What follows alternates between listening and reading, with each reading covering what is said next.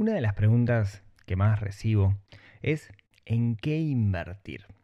Yo siempre respondo que en realidad no puedo decir en qué invertir, porque depende de muchos aspectos, depende más de cada uno de nosotros, de nuestra realidad, de nuestra adversión al riesgo, de nuestra necesidad de la inversión, que otra cosa. Sin embargo, hay algunas preguntas que sí vale la pena responder. Y hoy, en este episodio, vamos a responder una de esas preguntas. Dos, tres, cuatro.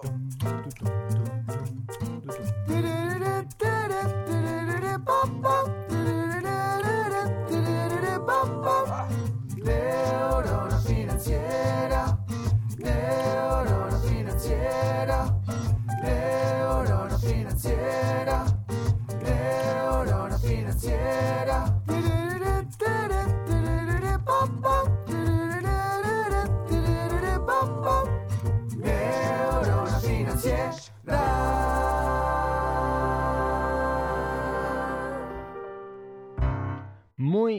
Días, tardes, noches para todos.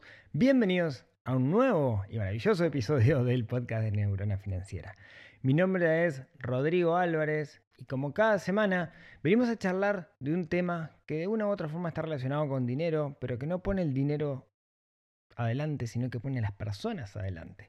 Porque tenemos que transformar el dinero en una herramienta para ser personas más felices y no estar corriendo atrás de la plata todo el tiempo. Hoy estamos en el episodio número 204 y como les comentaba vamos a hablar, seguimos en esta serie de cosas relacionadas con, inversiones para mortales y vamos a hablar, eh, vamos a responder una, una pregunta que me llegó. Antes, déjenme hacer un par de avisos parroquiales. El primero es que quiero agradecer a todo el mundo que, aquellos que fueron el sábado, que siguieron online este festival que se llamaba Sonora, que era un festival de podcasting organizado por mis amigos de la Tortulia Podcast. Hubo algunas personas que se acercaron a charlar conmigo, que me pidieron que le firmara el libro. Me, emocionó mucho, me puso como súper contento eh, encontrarme con todo el mundo y poder charlar de este mundo maravilloso que es el mundo del, del podcasting. Así que mi agradecimiento a todos los que, los que estuvieron y los que no, está por ahí la charla online si la quieren ver.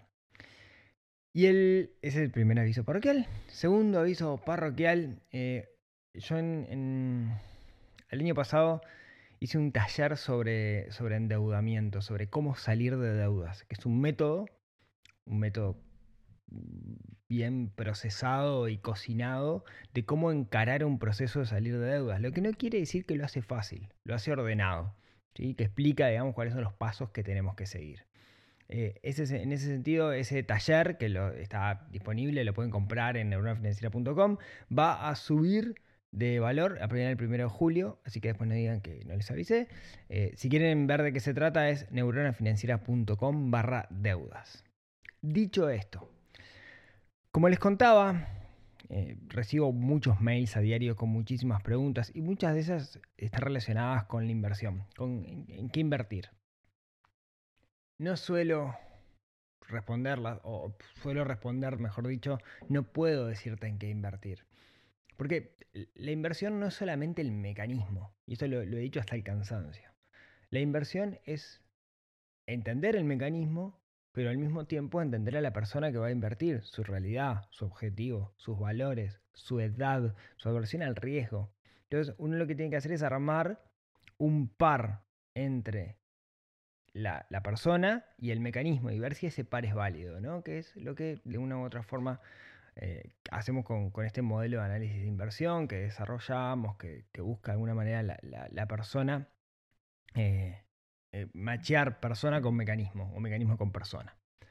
Ahora bien, parte del modelo, parte de esto es entender cómo funcionan los mecanismos y justamente venimos hablando ya hace unos cuantos días sobre mecanismos de inversión, venimos hablando de cosas bastante técnicas sobre, sobre la inversión en sí. Yo le digo eh, episodios técnicos porque bajo un poco al, hueso hasta donde yo puedo llegar y me llegó este correo que quiero compartirlo con, con, ustedes porque fíjense cómo el correo da un contexto y después propone algunas, algunas estrategias de inversión para que analicemos las estrategias en función de ese contexto que vemos. El correo me lo manda Sofía y dice más o menos así. Hola, me llamo Sofía, tengo 19 años. Escucho tu podcast desde el 2019, por allá cuando los episodios eran todavía de dos cifras. También me enganché con el Club del Inversor y más allá de números, los viernes siempre el firme. Me conozco todas las cortinas de Neurona, la primera de la guitarra con bajo, la tristona que era en piano, la veraniega y obviamente la última que la canto bailando y todo. La, cortina es cosa de locos. En fin, yendo a lo que vine. Te cuento un poco el objetivo de este mensaje. Estoy en segundo año de la carrera de contador público. Me encanta todo lo que tenga que ver con números y plata básicamente. Trabajo en un... ah, Esto no lo digo. Tengo mi fondo de emergencia en UI, cuenta en el banco hipotecario, y unos dolarcitos que andan por ahí bollando. No me está dando mucho resultado, pero no es momento de cambiarlos. Así que por ahora continúa en la caja de ahorro. Desde el Banco X me ofrecieron algunas opciones de inversión que me resultaron interesantes, pero no quiero hacer nada sin estar segura, así que te las detallo. Y a continuación, Sofía me plantea cuatro opciones que son los que vamos a analizar ahora. Eh, ahora entramos en eso, pero después al final me dice, no pretendo que me digas invertí acá, sé que no te manejas así exactamente, pero te quería consultar si podrías hacer un capítulo con información de los métodos que me ofrecieron, solo para tener una idea de lo que me conviene hacer. Mi objetivo es tener casa propia a mediano y largo plazo, 10 años máximo, evitando hipotecas y préstamos. No le tengo demasiada fe a los bancos privados, nací en el 2003, pero escuché mucho del 2002. Sin embargo, tampoco tengo mucha idea de cuán confiables son los brokers como para tirarme al agua. Tal vez podrías hacer un episodio comparando estos dos. Eh, plazo de... Bueno, acá entra, digamos, en lo que... mm, en los conceptos que, que, que le sugirieron desde el banco. Entonces, vamos a analizar esto en conjunto, ¿no? Lo que dice Sofía, datos relevantes. Sofía tiene 19 años, ¿sí? Tiene 19 años. eh, esos 19 años está en segundo de carrera de facultad y tiene un objetivo a 10 años que es tener una casa propia. ¿Qué dato nos faltaría? Saber la cantidad de esos dolarillos que andan bollando, saber cuántos son y también saber cuál es la capacidad que tiene o que proyecta Sofía de poder agregar dolarillos, como dijo ella, a ese colchón para ir creciendo, ¿no? a ese método que vamos a crear ahora para ir creciendo con el objetivo de la vivienda, que es dentro de 10 años. Entonces supongamos que si ella estima que dentro de 10 años, a valor hoy, quiere comprar una casa que sale, no sé, 150 mil dólares, tenemos que ir para atrás, digamos, para poder ver en función de la cantidad de dinero que tiene, la cantidad de dinero que puede aportar el sistema y, eh, y, la cantidad de, y la rentabilidad que podemos conseguir, cómo, cómo llegar a ese objetivo. ¿sí? Hay que ir, digamos, del resultado, vas para atrás hasta los 19 años y ves si es viable. ¿sí? Eso es un poco el, el laburo. Entonces, eh, una de las cosas que cuenta Sofía es, lo primero es que tiene un fondo de emergencia que lo tiene en, una- en UI en una cuenta en el Banco Hipotecario del Uruguay. Bien. De nuevo, el UI es esa moneda virtual que no pierde valor por concepto de la inflación, que se creó en el 2002, en, en plena crisis, y que de una manera el poder de compra de una UI no cambia con el tiempo. De alguna manera me protege de la inflación. Existen, eh, a mi entender, y quizás hay alguno más ahora y no lo he visto, tres opciones de guardar dinero en UI en Uruguay, de guardarlo, ¿sí? simplemente guardar, no de, de- no de invertirlo, de guardarlo. Dos bancos privados que tienen sus limitaciones y un banco público, pero que es el banco hipotecario, pero que el objetivo no es que lo guarde, sino el objetivo es apelar a que, lo que coloques el dinero ahí para que se, para el día de mañana pedir una hipoteca, que es el Banco Hipotecario del Uruguay. Que lo que tiene esa cuenta es que no tiene costo y puedes hacer la trampita de utilizarla como una cuenta de ahorro para este fondo de emergencia a sabiendas de que no tiene mucha liquidez. En el sentido, tiene liquidez, pero no es cómoda la liquidez. No tenés una tarjeta de débito y puedes sacar y meter plata. Lo que, si tu objetivo es guardarlo y, tenerlo ahí y no tocarlo mucho, está bueno, porque de alguna manera ponen fricciones a la hora de tocarlo. Así que bien, es un poco tricky abrir la cuenta, pero después que se abre es, mucho más fácil. Además se juntan puntos y quien te dice el día de mañana si la opción es la hipoteca, juntaste puntos para eso. Entonces, lo que hizo Sofía fue averi- averiguar un banco de plaza. Hay bancos de plaza que comenzaron relativamente hace poco a ofrecer desde las, plataformas web la posibilidad de invertir. Hablamos de Banco Itaú el otro día, ¿se acuerdan? Bueno, cada vez más el mercado está viendo que hay volumen en el inversor retail. El inversor retail es ese inversor que tiene poca plata. Antes, los bancos básicamente le daban bola solo a los que tenían muchísimo dinero. Y los que tenían poco dinero para invertir no le daban bola. No, no, había forma de poder invertir. Hoy los bancos empiezan a ver que hay un volumen de personas ahí, hay un, volumen de inversores minoristas o inversores retail que le llaman y empiezan a darle un poco de pelota. Entonces va un banco, en particular Banco Itaú, eh, pero esto es más o menos, todos los bancos tienen más o menos lo mismo, y le pregunta qué opciones tengo para invertir esos dolarillos que andan ahí bollando. ¿no? Entonces lo que le dice es, bueno, mira, tenemos fondos de inversión en dólares. El mínimo es de mil dólares y la liquidez de 3 a 5 días. Lo mejorcito en bonos de ahí son los ajustados por inflación con 2.35 de retorno a 5 años anualizado. Vamos a explicar qué quiere decir esto. De hecho, lo hablamos hace un par de episodios, tres o cuatro episodios, hablamos de esta opción que, ahora traía Banco, Banco Itaú, la repasamos muy rápidamente. Básicamente existen empresas a nivel internacional que lo que tienen son fondos de inversión. Fondos de inversión es craquitos, gente que la tiene muy clara, que lo que hace es, en función de ciertas condiciones que tienen que cumplir, invierten dinero en muchas cosas. Mm, renta variable, renta fija, bonos, acciones, etc. Y arman como paquetitos en función del perfil del inversor o en función de eh, algún tema vertical. Por ejemplo, está muy de moda los fondos verdes, que son fondos en eh, empresas de energías renovables, o fondos high-tech, que son fondos que tienen acciones o cosas de, cuando digo cosas, otros instrumentos de empresas de tecnología. Dicho esto, lo decíamos la vez pasada en aquel episodio, en, em, Itaú te permite desde la web, después que llenas un, formulario, te permite comprar estos fondos. ¿sí? Ahora, ¿qué tenemos que tener presente? Tenemos que tener presente, como le hablábamos el episodio pasado con Andrés Vuela, que los mercados están pasando por un momento sumamente complicado. O sea, los mercados vienen a la baja eh, en este momento. ¿Se van a recuperar? Bueno, sería esperar que sí. La cuestión es que tendríamos que poder adivinar cuándo es el momento donde pica y empieza a subir. ¿no? O sea, cuando, si, graficamos eh, el, general de las acciones, ahora vienen bajando, en algún momento van a picar y van a empezar a subir. Esto es bien cíclico. ¿Qué sería lo mejor para nosotros? Bueno, lo mejor para nosotros sería comprar cuando estaba abajo de todo, ¿no? Porque ahí y empieza a subir. Cuando llega al, valor más bajo, porque vamos a comprar más volumen por la misma cantidad de dinero y vamos a terminar ganando más. Compramos algo barato que va a subir de precio. El problema es que no sabemos cuándo va a pasar eso. Se podría llegar a intentar predecir por algo que se llama análisis técnico, etc. Y, hay un montón de gente que está gastando muchísima energía en eso. Hay otra, otro sistema, digamos, eh, que se llama Dollar Cost Average, que básicamente lo que dice, si no me equivoco, lo que dice es, olvídate el precio. Si vos considerás que este activo en el largo plazo va a subir de valor, vos definite un tiempo periódico, ¿no? No sé, por ejemplo, estos fondos. Vos elegís un fondo de estos y decís, yo calculo que este fondo va a subir de valor. Entonces lo que haces es, una vez por mes le metes cierta cantidad de dinero.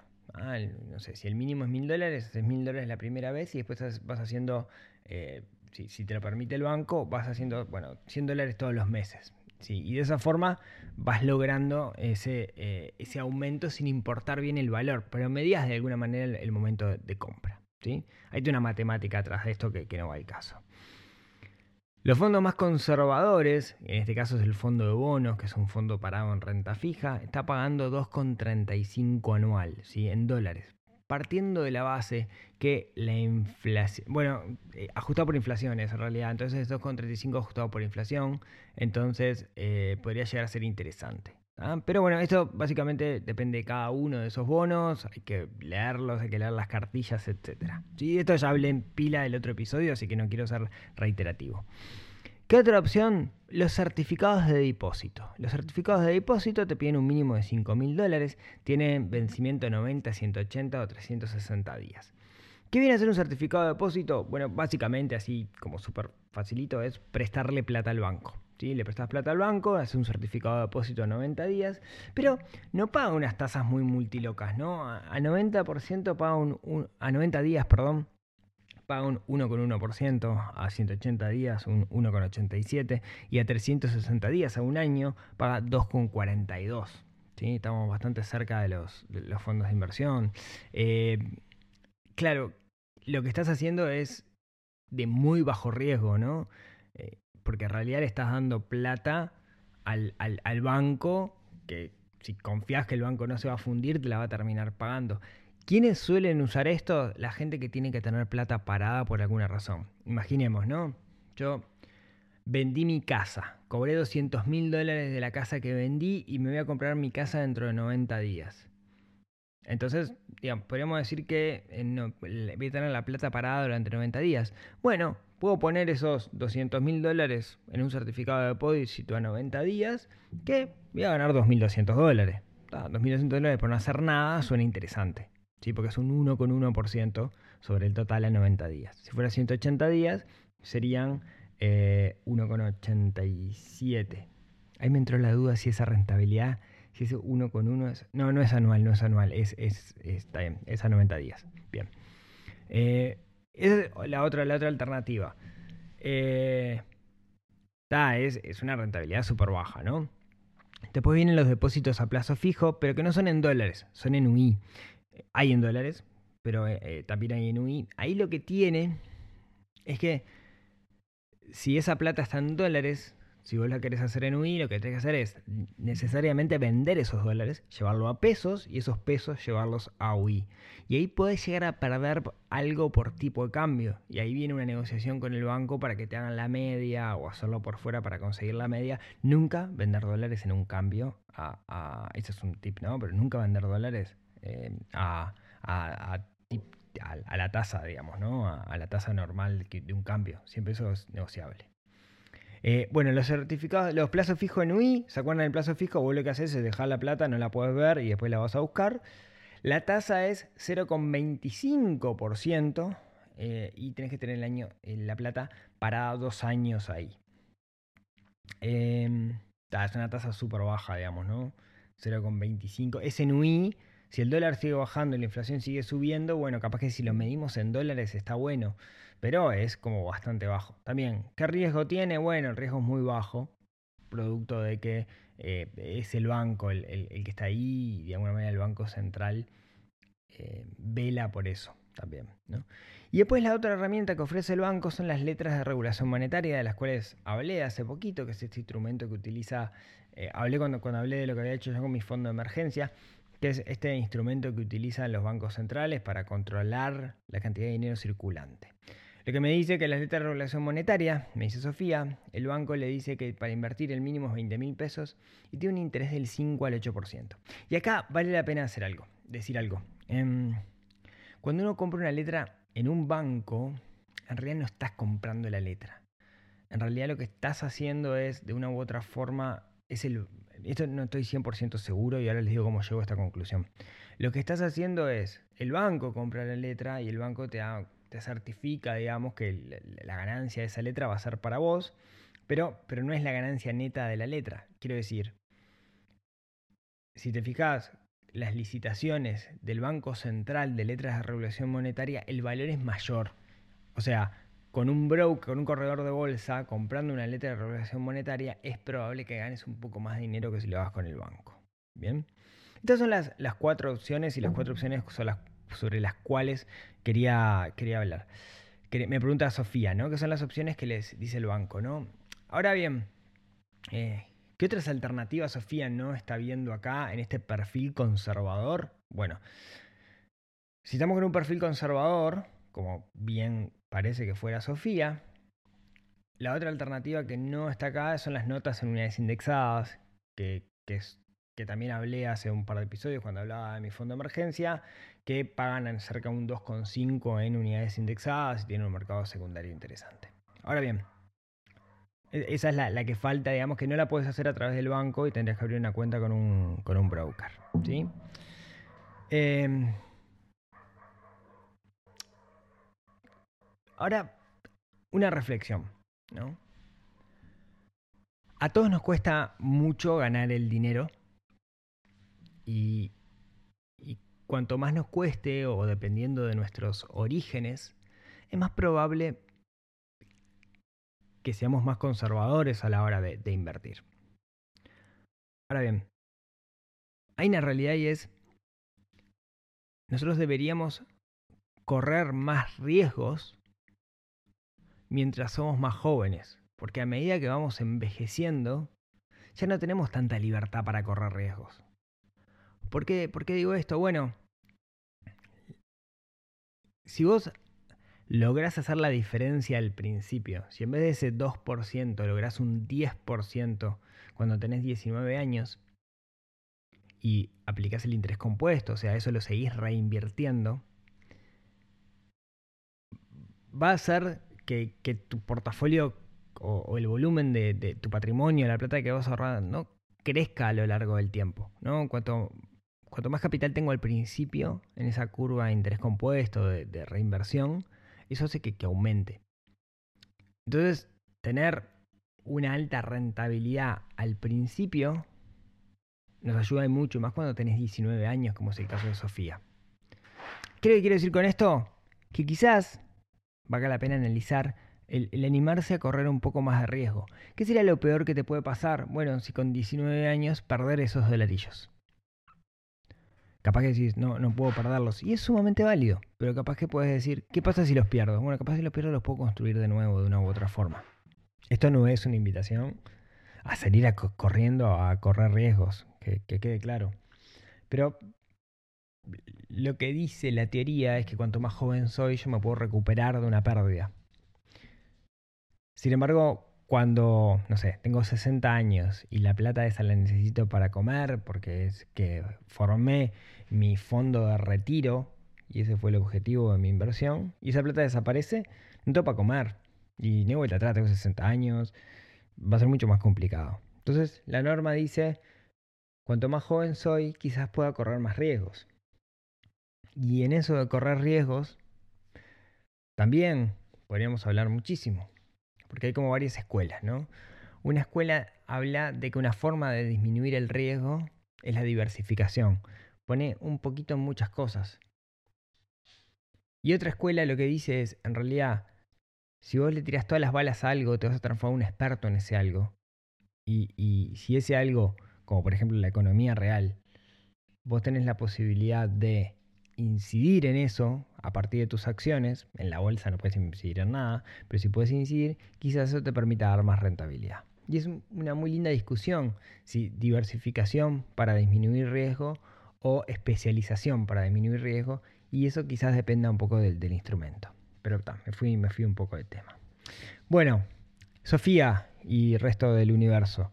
Esto era lo que quería contarles. Esta es la forma en que analizamos los distintos instrumentos. Lo que nos hubiera faltado sería ver cuánto es la plata que tiene Sofía hoy, cuánto es lo que necesita dentro de 10 años y ahí lo que podemos evaluar y, cuáles son, perdón, voy nuevo. ¿Cuánta plata tiene hoy? ¿Cuánto necesita dentro de 10 años? ¿Cuál es el poder de, eh, de, una manera de hacer... Eh, ingresos a ese fondo de inversión, o sea, cuánta plata puede ir poniendo periódicamente en ese fondo de inversión, o sea, su capacidad de ahorro, y en función de eso podemos hacer un cálculo y ver cuál es la rentabilidad estimada que necesitamos. ¿Qué puede pasar acá? Que diga, pa, no, la realidad es que no, no te da, ¿no? Hacemos la cuenta y no da. Entonces, como no da, lo que tenemos que hacer es o bajar la meta o apelar a ganar más dinero para poner más dinero dentro de ese fondo que es una de las cosas clave dentro del plan financiero personal.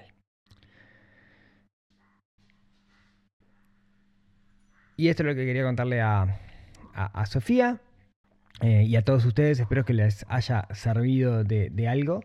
Eh, está bueno, está buenísimo este tipo de preguntas donde veo bien el contexto para poder dar una explicación. Como les contaba, se necesita un poco más de información como para, para hacerlo bien. Muchas gracias por escucharme hasta acá. Eh, fue un placer charlar con ustedes el, día de hoy. Recuerden que se pueden suscribir en neuronafinanciera.com y ahí cuando están suscritos todos los jueves eh, mando un correo con algunas cosas que quizás el tiempo es medio tirano y no da como para explicarlas bien aquí en el podcast o les envío algunos recursos que me parece que son valiosos como para reflexionar en esto de cómo nos relacionamos con el dinero y por qué no con la vida. Muchas gracias por escucharme hasta acá y como siempre si tienen ganas, nos vemos, nos hablamos, nos escuchamos el próximo miércoles con otro episodio que ayude a desarrollar esa neurona financiera que tenemos un poquito dormida y que estamos obligados a despertar para ser personas más felices, para disfrutar más de la vida y para no estar corriendo todo el tiempo atrás del dinero. Les mando un abrazo y nos vemos la próxima semana. Chau, chau.